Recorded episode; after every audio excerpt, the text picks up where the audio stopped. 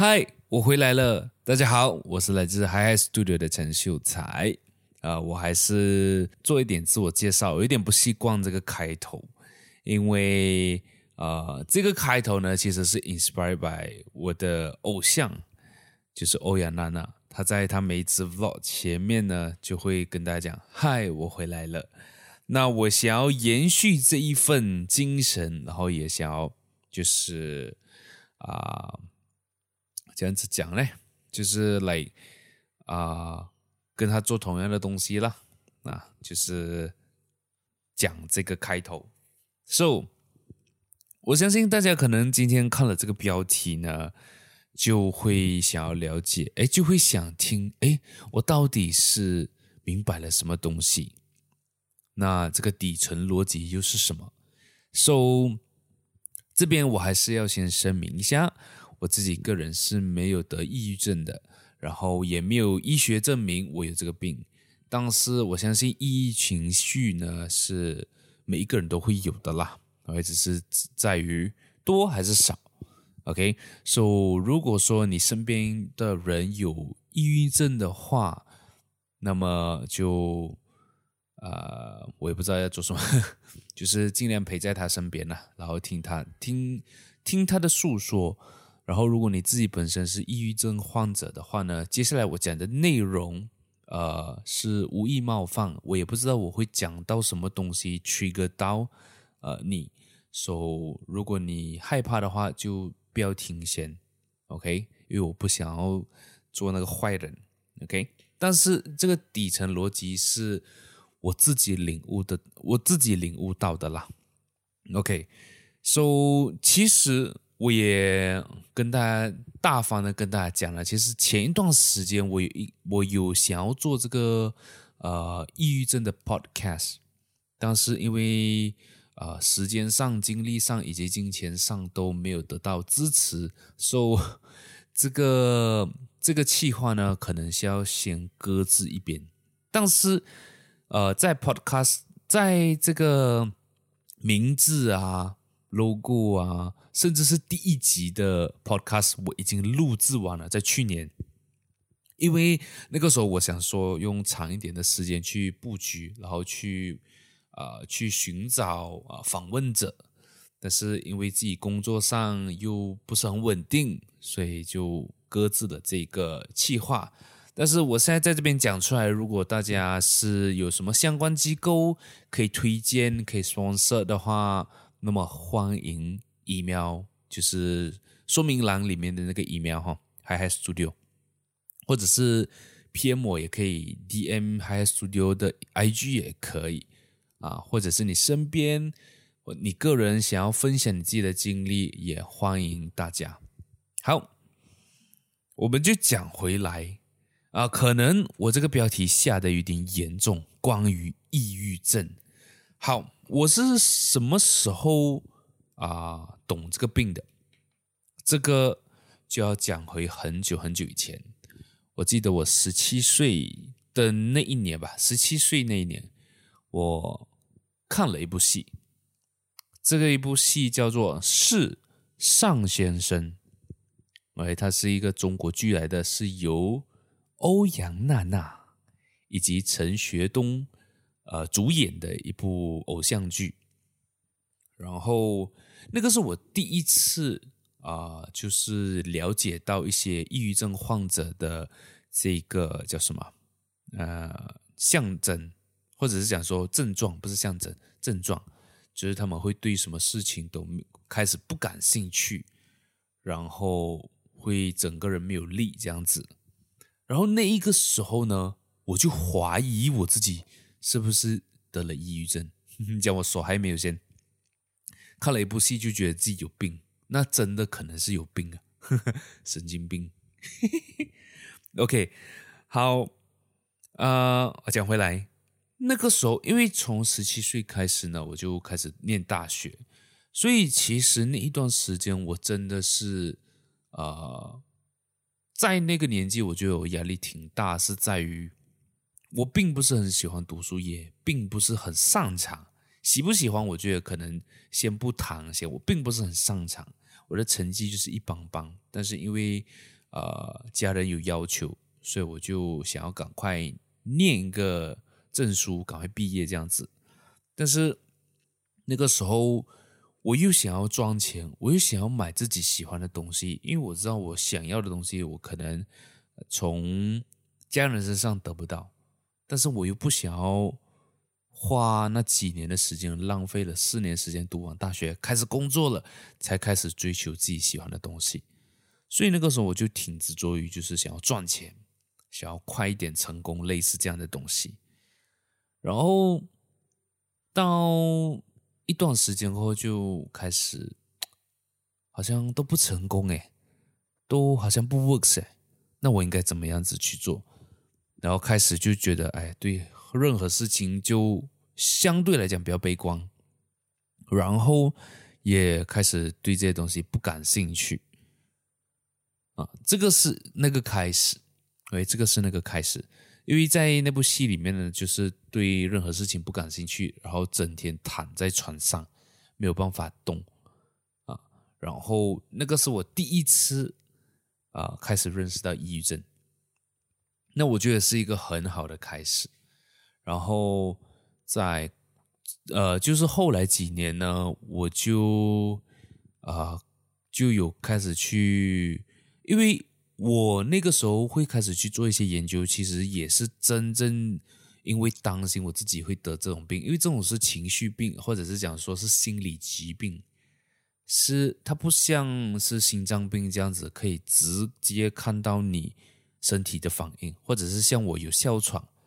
他不能够直接看到哦，呼吸很困啊，我就讲哮喘，他是不能够像哮喘这样子看到我自己呼吸困难，或者是我咳嗽咳到那种血要吐出来这样子，因为我曾经就这样子试过，然后大家都会诶，尤其是我的妈妈，还会马上呃带我去医院啊，去呃吸那个 oxygen 啊这样子。就是这个是可以看得到的，但是心理疾病是看不到的，抑郁症是你肉眼上是观察不到的，你同从甚至是只要他不愿意打开这个心门，打开这个心扉，你是不可能会察觉得到的，你只能够从他的 situation 去判断说这个人有可能，所以要关注一下。但是谁那么手嗨，天天去关，天天去关心人家的这个生活环境哦，不可能的嘛，所以是很难察觉到的。然后那个时候，我真的是怀疑自己会有这样子的一个病，为什么呢？因为我在那个时候所所啊收取的知识呢，就是有抑郁症的患者呢是会想要自杀。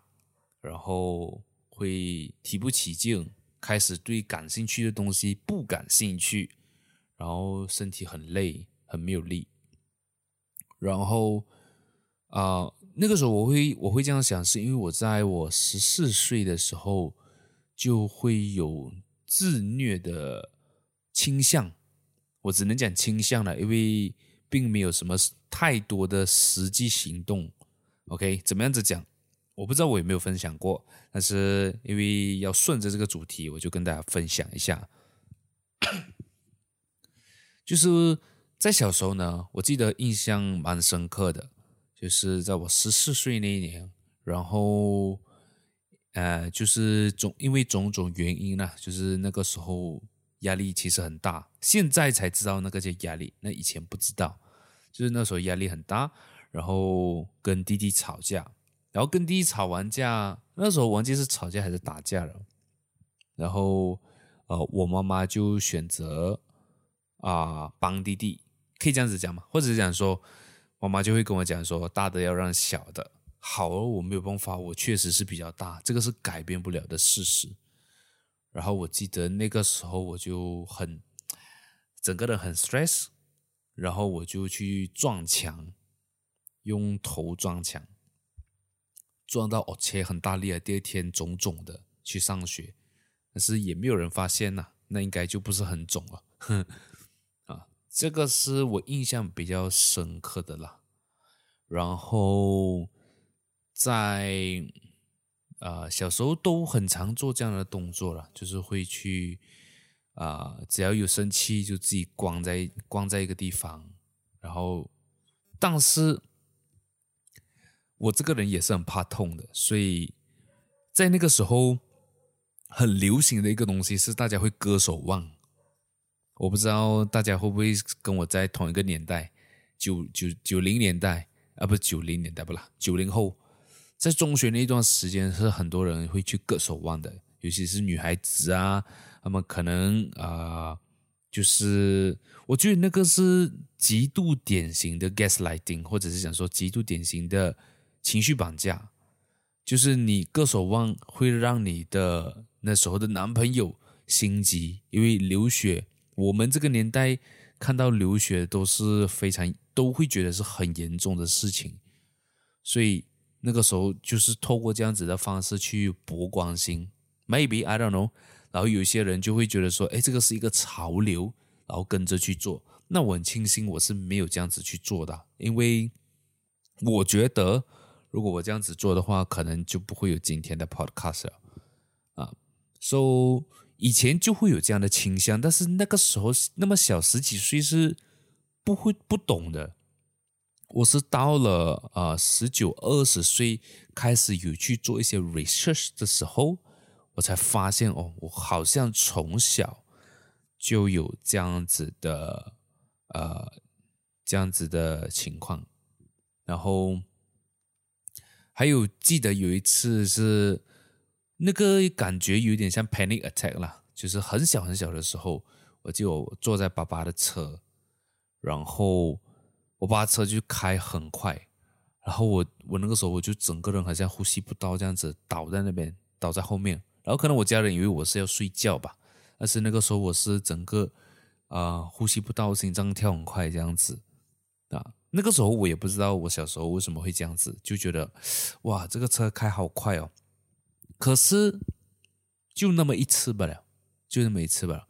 那可能大家会觉得，哦，这个是晕船或者是晕车，因为晕车的话可能是看体质嘛。如果是会的话，那其实我一路来都应该要会。可是就那一次，所以我觉得那个就是有时候可能太过紧张，然后导致的一个呃 panic attack 这样子。那为什么会讲到这里呢？我整个底层逻辑还没有讲。OK，好。那我还是要讲，我就故用故事的方式去讲啊。好，那我那时候二十几岁做了 research，然后发现自己有一点这样的倾向，所以就自己非常非常的注意啊，就是啊、尽量当然不要去走到这么啊、叫什么这么坏呀，对吧？谁谁会想要得到抑郁症哦，对吧？当然这个是不可不能够避免的，然后。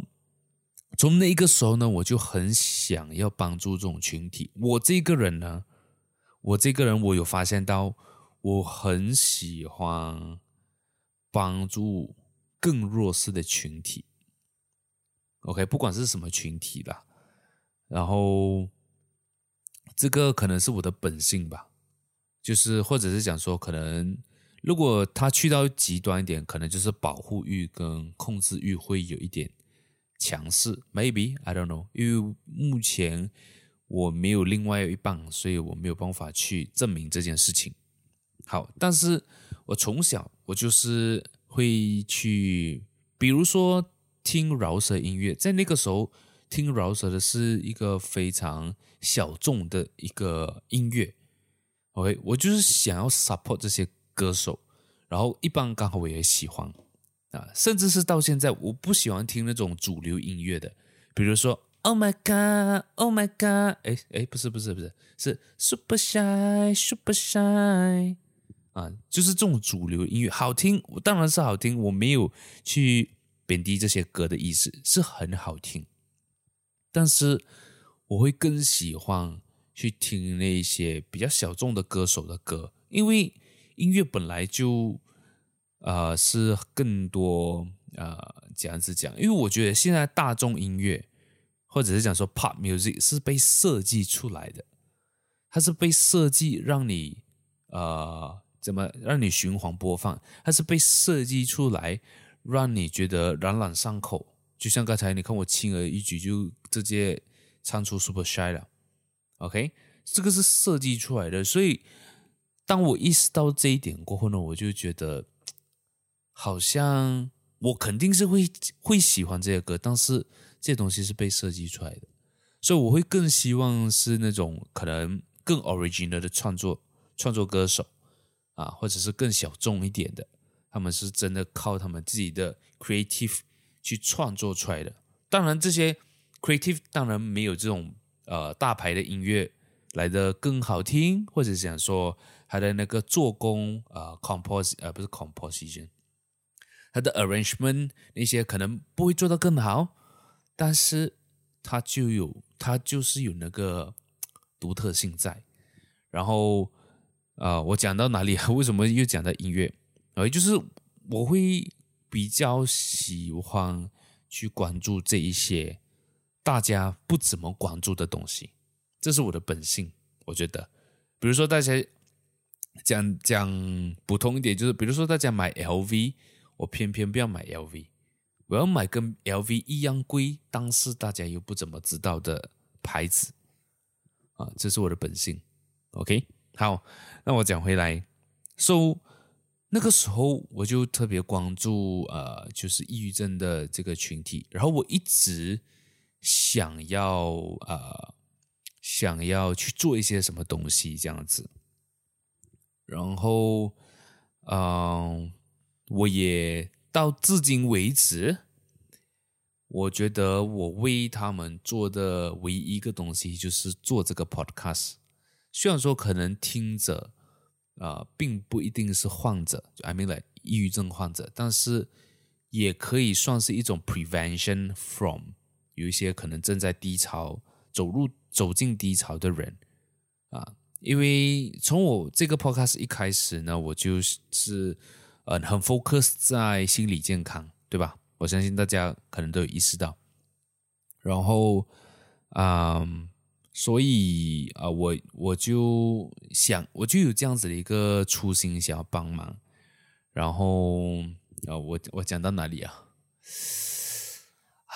让我想想啊，OK，就是对我就是想要帮忙这一群人哦，然后慢慢呢，我又就是也想要帮助那一些同性恋的那个群群主，不是群主，就那一群人，因为我相信同性恋者到至今都还是比较不能被接受，尤其还是亚洲国家很难被接受，很难接受这件事情啊，那。我自己，我当然也很难接受了，明白我意思吗？就是当然我可以接受我身边朋友他们是，只是我没有办法去看着啊、或者是讲说，我不懂你这样子讲。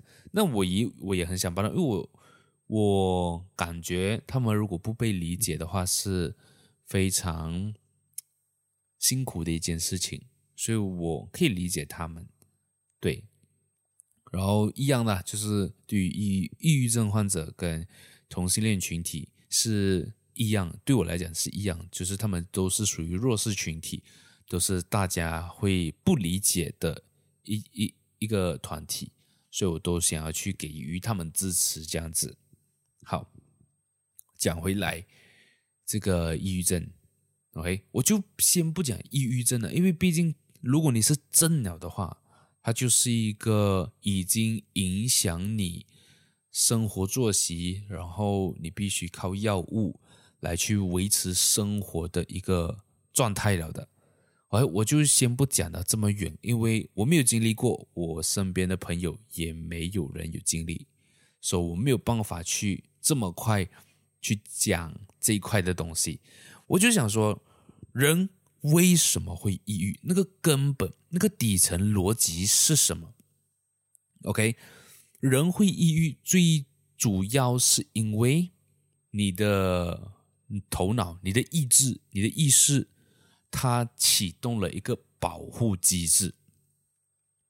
OK，它启动了一个保护机制，然后这个保护机制呢，就会让你啊。为了存活下来，为了这么不痛苦的存活下来而产生的一个情绪。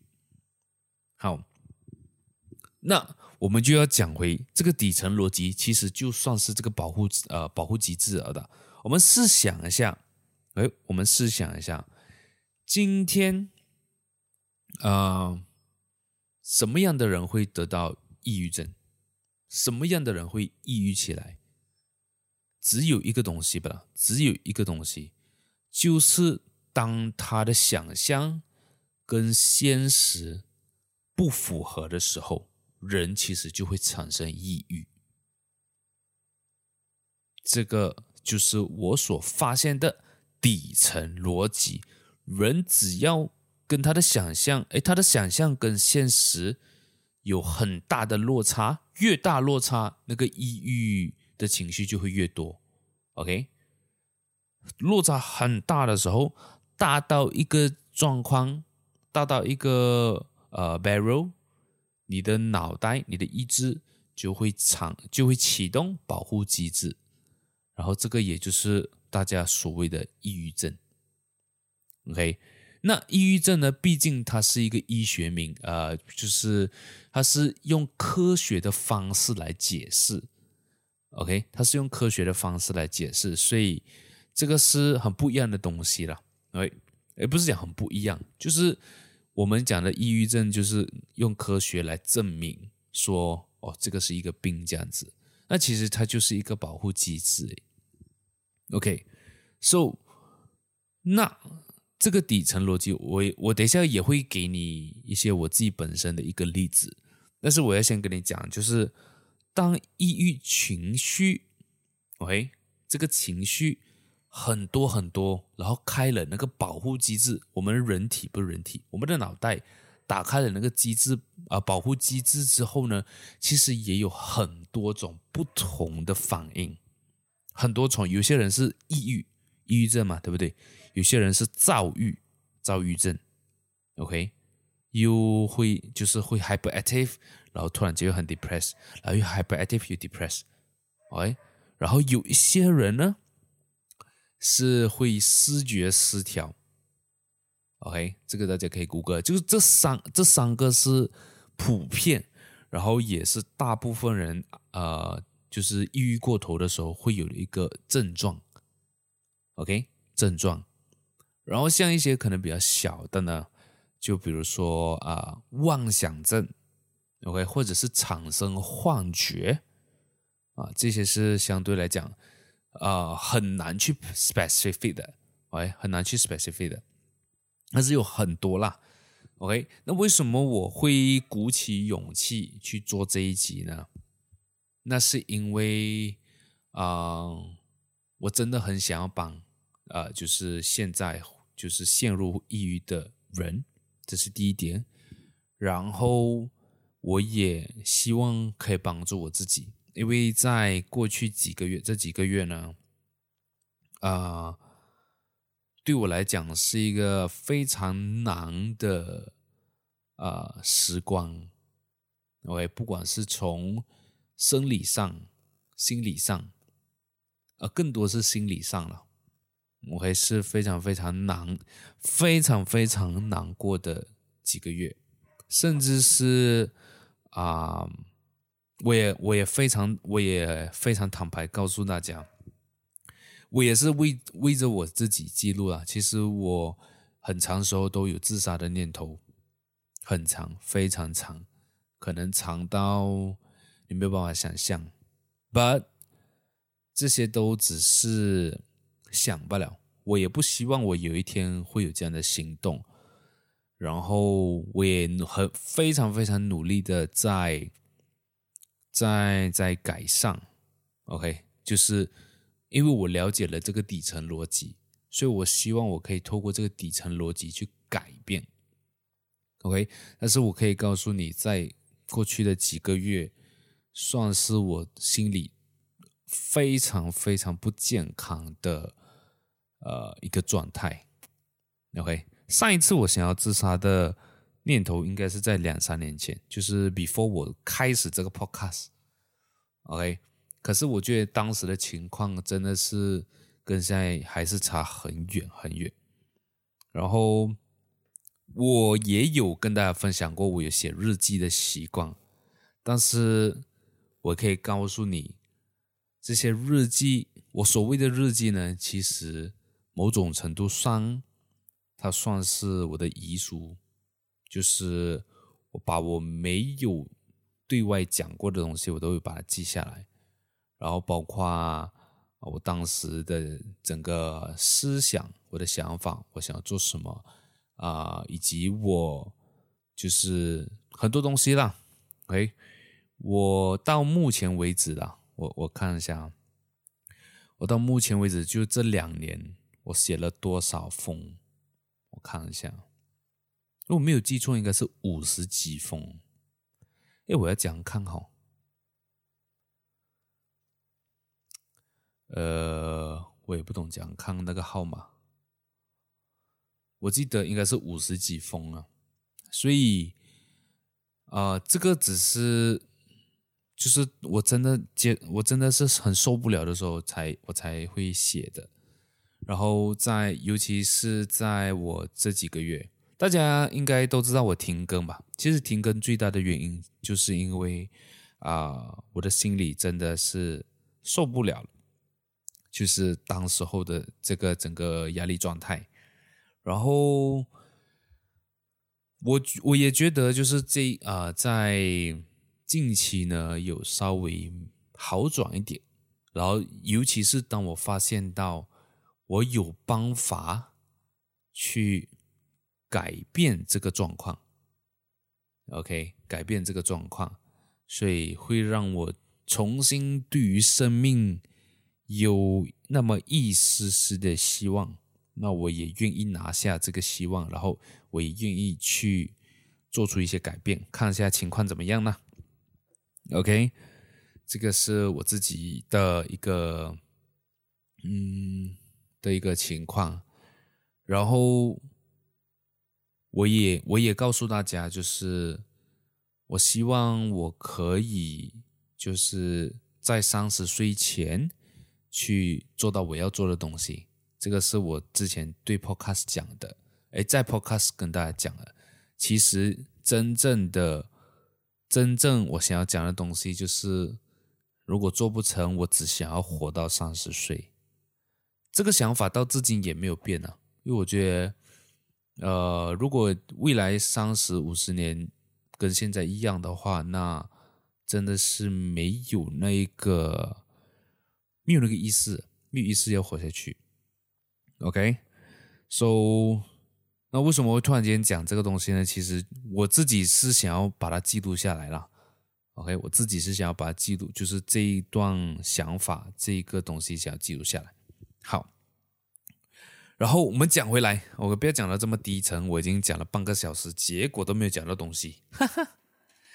OK，这个底层逻辑就是当我们的现实。跟我们的想象有很大的落差的时候，OK，很大的落差的时候，好，我们就拿几个大家可能会有共鸣的例子。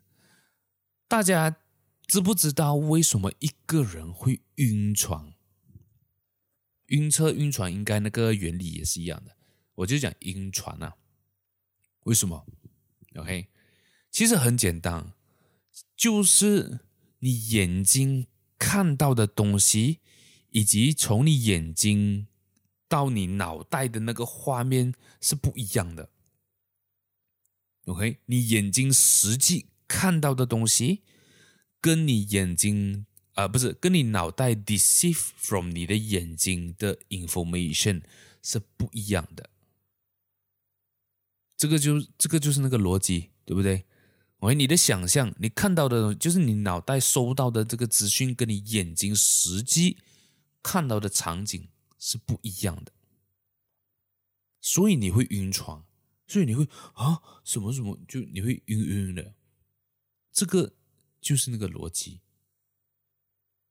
OK，当然很多很多时候，或者想说那些没有晕船的人就不会有这样的问题，因为。可能你在传送这个 information 的时候，传送的更精准，但是这个是我们能够改变的吗？？Emily，这个你靠吃药是改变不了的。所以其实严格来讲，抑郁症靠吃药也是改变不了的。OK，那为什么要为什么抑郁症还是会有人吃药，还是需要吃药？这个讲难听一点啊，OK，这些都是呃被操纵出来的。人家嗯，人家医生不是讲医生啊，呃，制造药的工厂，他们要赚钱，所以他们要想办法。然后还有。OK，这个是这个是一点。第二点是，像我刚才讲的，如果你抑郁情绪太多，然后你会有不同的反应。有些人躁郁，有些人抑郁，对不对？然后这个在之前是没有这种名称的，什么呃双呃 bipolar 啦，就是躁郁，都没有这种名称的。只是医生为了要去啊、这样子讲。就是为了要分得清楚，OK，所以他们才给他命名啊。因为像躁郁跟抑郁就不一样嘛，躁郁是你会 hyperactive，你会突然间很生气，你会暴怒，但是抑郁症患者不会，他就是纯粹每天很抑郁，想想想结束生命吧。所以他有很多，然后有些人是妄想，有些人是啊、呃、思觉失调。这些都都是科学家把它给它命名的，所以给他们命名过后，他们要有解决方案，他们要有解决方案。但是科学家的解决方案是什么？找到解药。他们的他们的这个解决方案不是要你去改变你的生活，他们要的是解药，所以他们就发明这些药物了。OK，所以。我我自己认为是，啊、其实抑郁症是可以靠，可以不靠药物就治好。我自己的理解是这样啦。哎，但是如果你现在是有吃着药的，那么你也不要停，OK，你不要停，因为我不是医生，你还是听你医生的话比较好，OK。但是你听我讲完先，听完这整集，你再去思考，OK，So，你看啊。那些会晕船的人，是因为他们的这个画面跟想象不一样，对不对？实际看到眼睛，实际看到跟想象不一样。那么要这样子解决，就是吃那个晕船药。那那个晕船药的作用是什么？大家去自己去谷歌，去很深入的去谷歌这个晕船药里面的成分，对于我们脑袋哪一个部分起了作用，让我们不会觉得晕船。大家去自己设计一下就会明白了啦，OK。然后还有另外一个东西，就是我自己亲身经历的啦。这个也是呃我的脑袋的保护机制所呃开启过后而产生的一个呃副作用，OK，或者是讲说产生的一个状况这样子。当然跟抑郁没有关系啊，我先讲。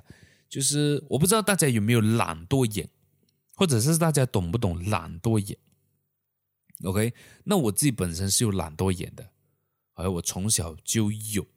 然后我印象就是我在小小的时候睡觉的时候，你懂我意思吗？就睡觉，大家早上比如说早上起来呀、或者是你在睡梦中醒来的时候喂你想要看，诶，是不是有人在你附近走走，对吧？然后你会眯着眼，你会开你的眼睛，然后你会眯着眼看一下，哎，是有谁？哦，爸爸妈妈走经过，对不对？大家一定有这样子的经历。那我现在回想起来，其实我每一次是这种眯着眼睛开，就是开一点点眼睛的时候哦，我只开我的左左眼。我只开我的左眼，这个是我以前小时候就懂了的，但是我不懂为什么会这样，我以为大家都是这样，我就只开一边吧。然后到我开始戴眼镜，我第一次戴眼镜的时候，那个呃，那个叫什么？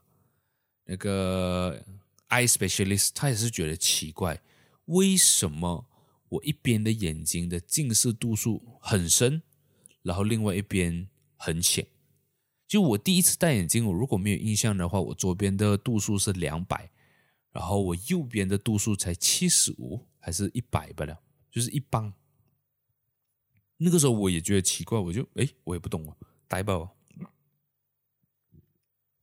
OK，然后我就觉得说，哦，这个可能是因为天生呢，哎，我也不知道一边眼睛好，一边眼睛不好，然后就这样子咯。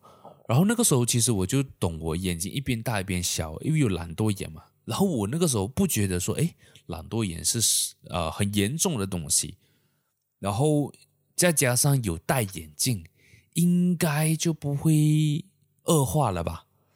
但是这个情况并没有好转，这个情况是到现在，现在我觉得是啊、呃，我呃有生以来最严重的。情况，呃的状态，怎么样子讲啊？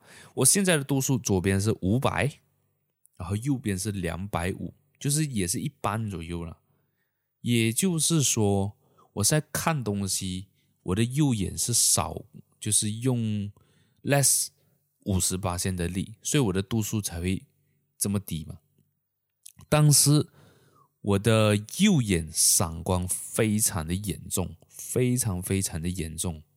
然后就是大概三百多度这样子啊，然后我就甚至是我有时候啊，在睡觉的时候灯不是会光暗暗嘛，然后就会透过窗口的光来来看，就是我们的那个眼睛的那个什么部位我是不懂啦，就是我们眼睛的那个 aperture 会开到很大，就是它要收光嘛，因为。环境很暗，它要收光，收很大的光才会看得到。OK，so、我有我在就是我自己在古晋住的时候，我才有发现到我两边眼睛看到的亮度哦，brightness 啊，那个 brightness 啊是不一样的。因为我只有在很低光的时候，我才会意识到哦，原来我左眼比较暗，右眼比较亮。因为你如果都是都很强的光，比如说在太阳底下，你不会发现到哪一边比较亮啊。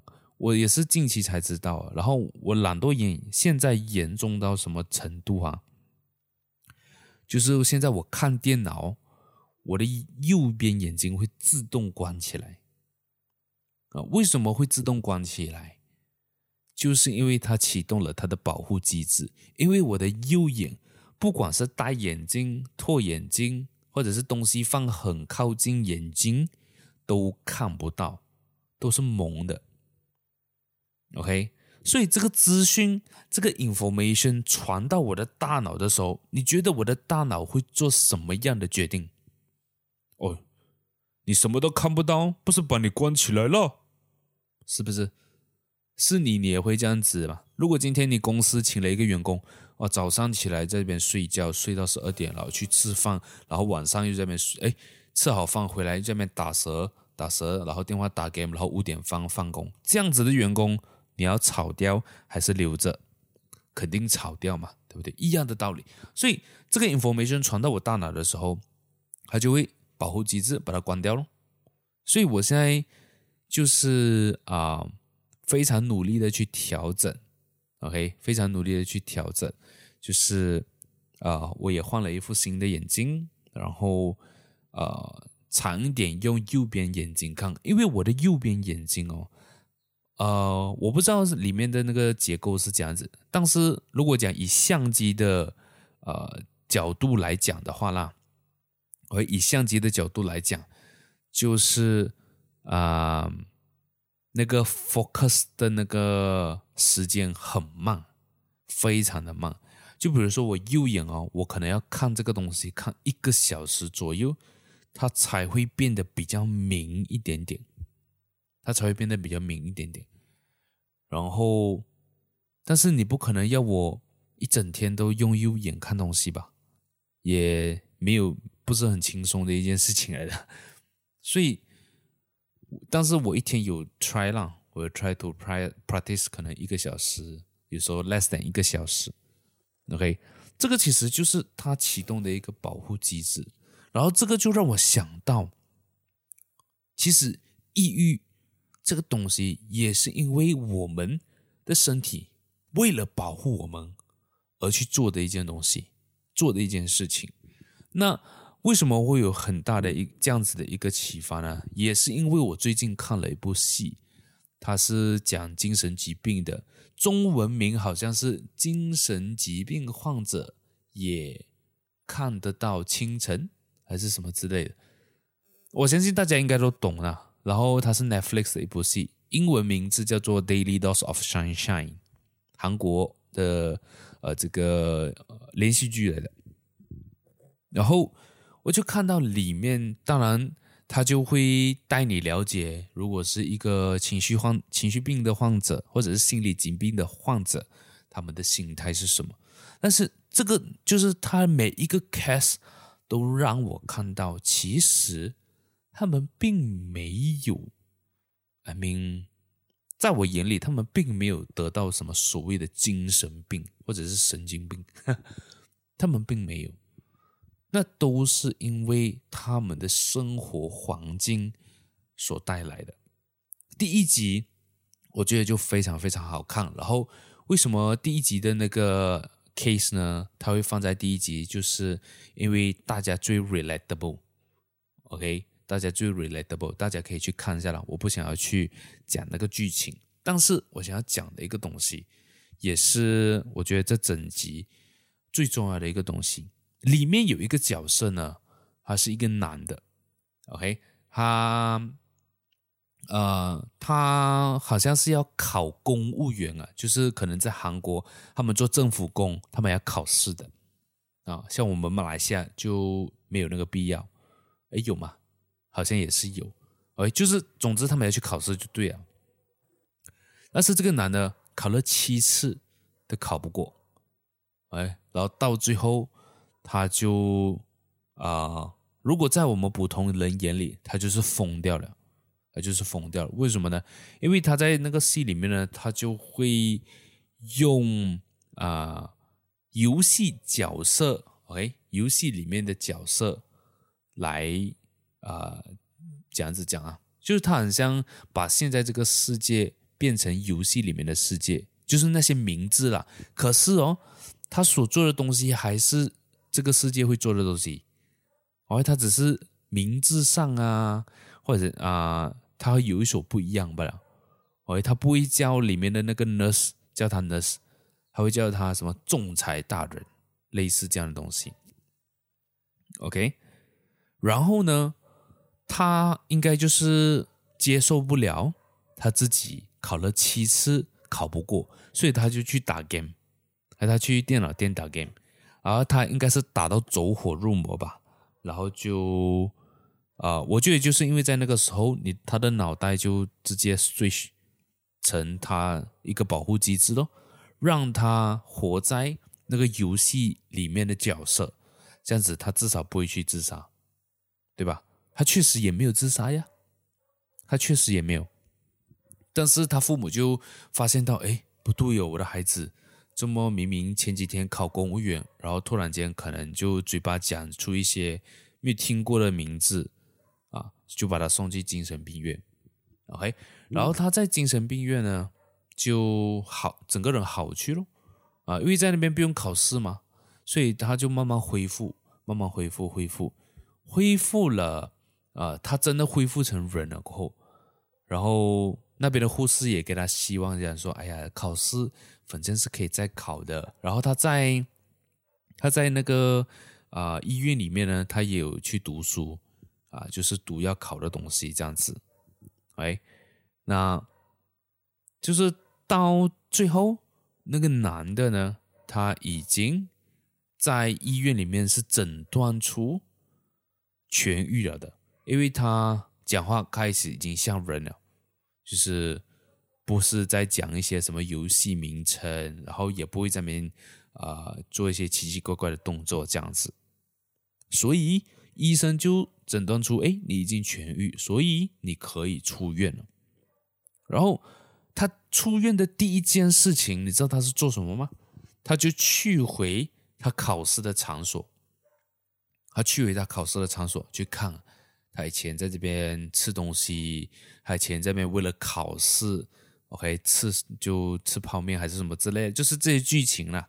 然后他好像也有真正还有在报考过，OK，但是到最后他报考，他就是康复了过后报考第一次好像就 fail 了，然后他又开始陷入抑郁啊，他就开始陷入抑郁，然后他又开始啊。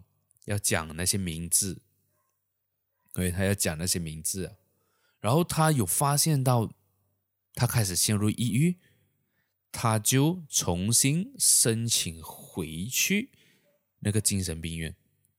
他好像是自己，哎哎哎，我 sorry，我讲错，他不是他不是，他到最后是出院，但是他中间那个过程，就是他在他康复的时候，他还没有出院。但是医生会 allow 他两天的时间还是一天的时间，就是回去这个社会来重新适应一下这个社会，看一下他适应不得到嘛。所以他那个时候就回去他的考场啊，我刚才前面讲过了，他就回去看他以前走过的路什么这样子，他就发现到哦，好像自己已经可以了，不会陷入抑郁还是什么了。但是他自己。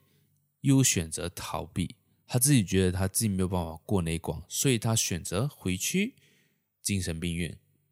对，但是他回去精神病院过后呢，因为他有一个那个女主角，她是照顾他的护理师来的。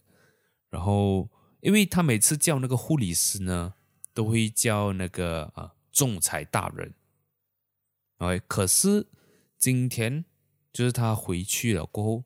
还是叫他护理师，还是叫他的名字，我忘记了。哎，他就是他想要演他自己还在精啊、呃、精神不好的状态，但是可能说说漏嘴吧。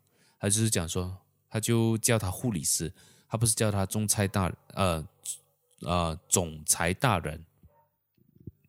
所以那个护理师他就发现有蹊跷，哎，这个患者明明已经康复了，为什么他还要假装他还有病？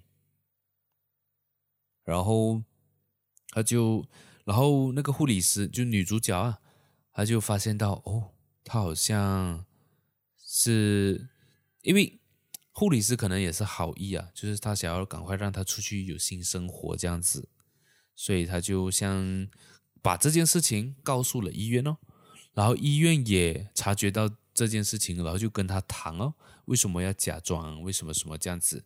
那那个男的他也是有分享啦，就是他怕他回去不适应，但是到最后他还是呃出院了。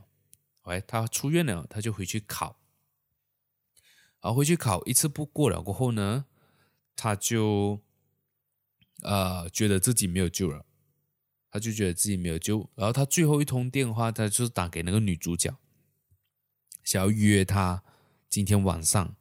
但是呢，那个女主角好就是很不幸运，还呃就是没有接到他的电话，因为那个哎，总之就是没有见到面呐。我整个剧情大家可以继续看，因为我觉得我已经剧透很多了。就是总之，那个男的有病的那个男的约女主角，但是没有被约到，没有见到面。然后那个男的就跳楼自杀了，就这个就是我所看到、我所明白的。即使今天一个人康复了，如果说你再把他放回到他之前变成抑郁的环境地方的话，这个病还是会来的，这个情绪还是会还是会有啊。这个就是那个底层逻辑。他想象的跟现实的又再一次不一样，对吧？So 要怎样子解决这个问题，对吧？你看我我我要讲快一个小时，但是我们要这样子解决，就是尽量把自己想象的跟现实，呃的画面没有差这么多。你要么改变你的想象，要么你改变你的现实。就是就是很很直白的一个答案。但是当然我知道要做到是相对来讲很难的。But 这个就是底层逻辑咯，这个就是一加一会等于二的那个底层逻辑哦。你如果问我为什么一加一等于二，或者是怎样一加一等于二，我确实也回答不到你啦。但是如果你相信一加一会等于二的话，那一百加一百你就会得到两百。OK，，就是你相信这个我讲的这个逻辑是正确的话，你去尝试去做改变，还得改变你的想象，或者是改变你的环境。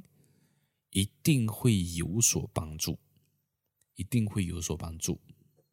OK，so 这个是关于抑郁症我悟出的一个底层逻辑啦。我是希望这个逻辑可以帮助到大家。那我相信可能听完这一集呢，大家还是会有很多疑问。那如果你们有什么问题，你们可以直接 comment 给我知道，因为毕竟。从我的视角讲出来的东西，我相信是会有很多缺陷、很多缺口的。那我也愿意跟着大家一起，呃，跟着大家一起去进步。所以，如果你们有发现到什么 bug、什么缺口，你们 comment 让我知道，然后可能我们可以一起去去探讨这件事情。OK，然后呃，我呢，我是怎样子把我自己个呃自己现实的想象，哎，跟现实怎样子去做调整呢？其实就像我前两集有讲了，就是 small victor，呃 private victories，真的是 private victories 真的很重要。private victories 其实就是在一点一点改变现实。怎么样子讲啊？就是。那我我用一个很简单的一个例子，就是比如说我们要 achieve 一个东西，如果说今天我是相对一个比较自卑的人，或者是可能已经陷入抑郁的一个状态的时候，我会觉得我是一个很没有用的人，我会觉得我是一个对于世界上没有任何帮助的一个人，然后我死掉也不会有任何影响的一个人。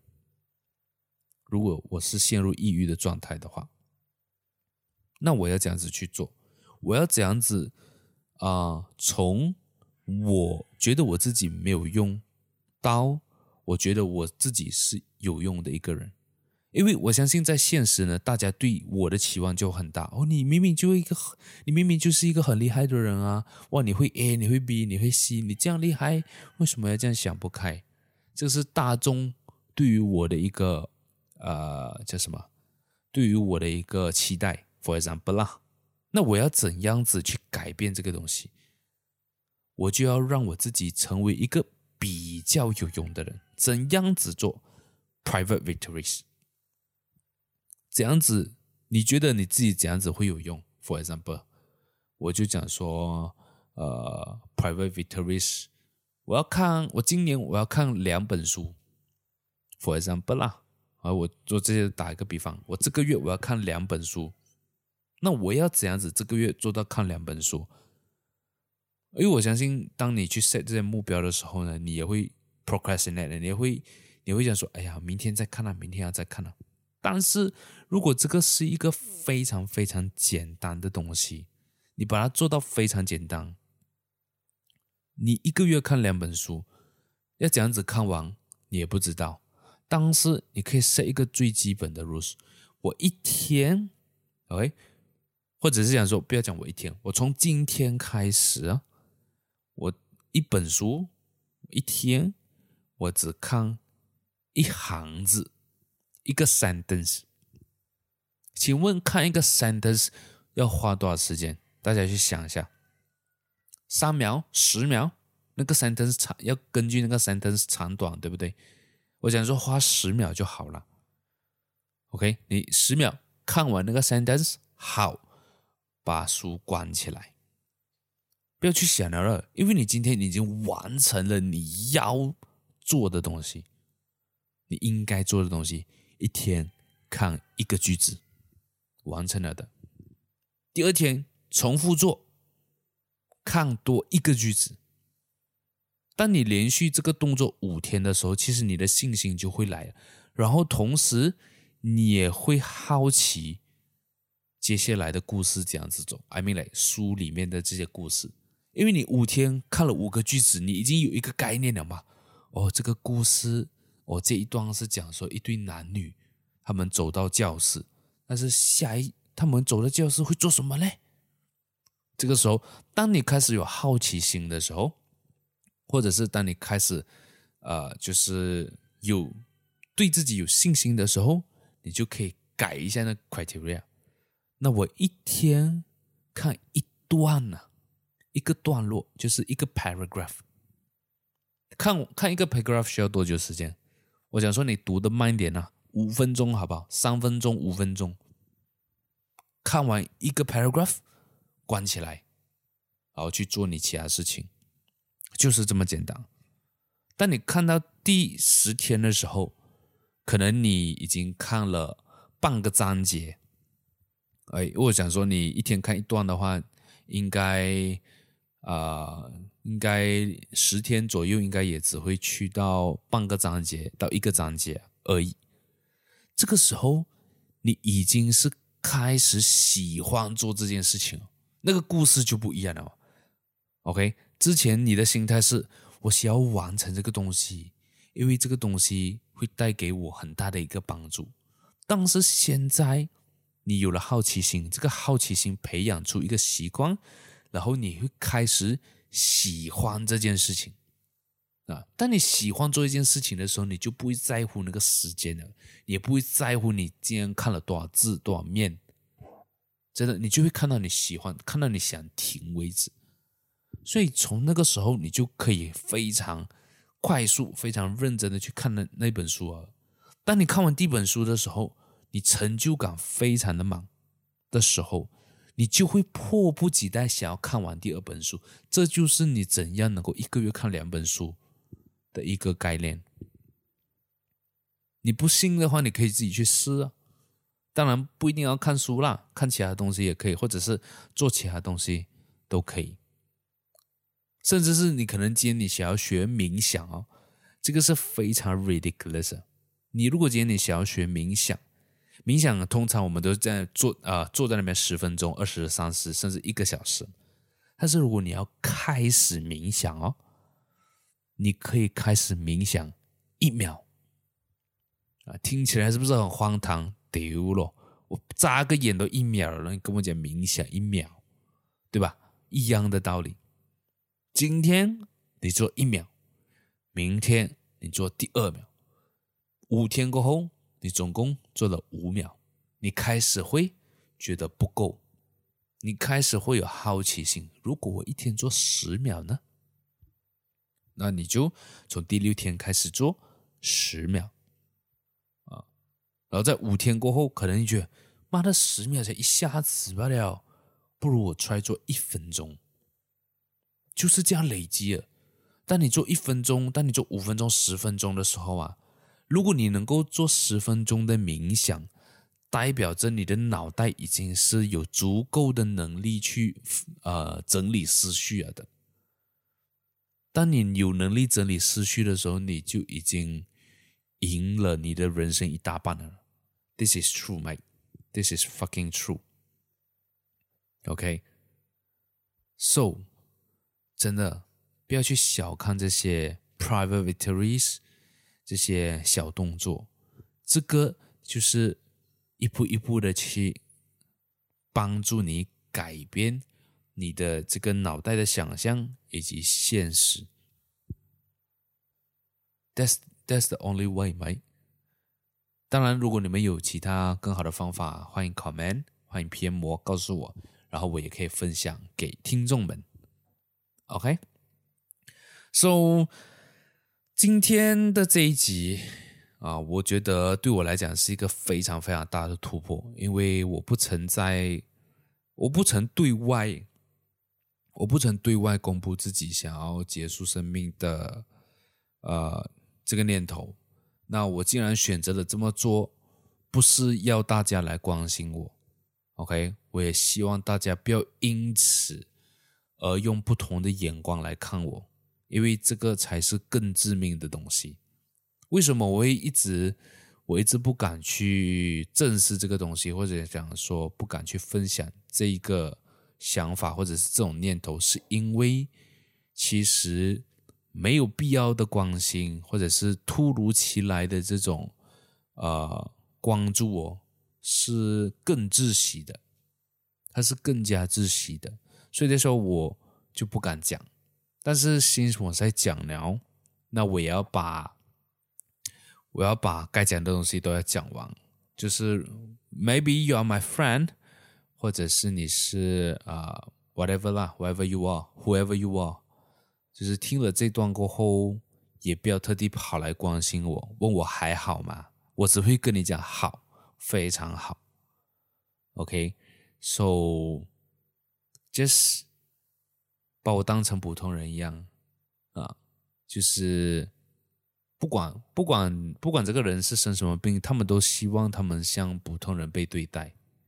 不管他是瞎的、聋的，或者是得任何一种疾病一样的。So，我也是希望大家高抬贵手。然后，如果真的是想要想要支持我的话，就把这一集的 Podcast 分享给你身边的朋友人。好。那我觉得今天的这一集啊、我觉得我也聊得差不多了啦。然后我希望这一集真的有让大家去明白那个底层逻辑。那我可能在今天讲述方面呢，也会讲的有一点可能并不是很完整，因为这个我没有写稿。我原本是很想要写一个稿，写的美一点，然后讲的美一点。但是啊。呃最后我还是没有这样做，主要是我也很懒惰，然后我也没有办法，呃，就是完整的把它写下来，因为这样子的话，我的心里需要过很多很多不同的关卡。So I just like throw it all out，就是全部就是在这个麦克风里面吐出来，然后我也希望真的可以帮助。到就是可能你现在有陷入抑郁的一种状况的人，然后或者是你身边朋友是呃有抑郁症患者的，然后你作为身边的人应该要怎么样子去做，或者应该要怎么样子去帮助对方。OK，那么我们就下一集再见啦，拜拜。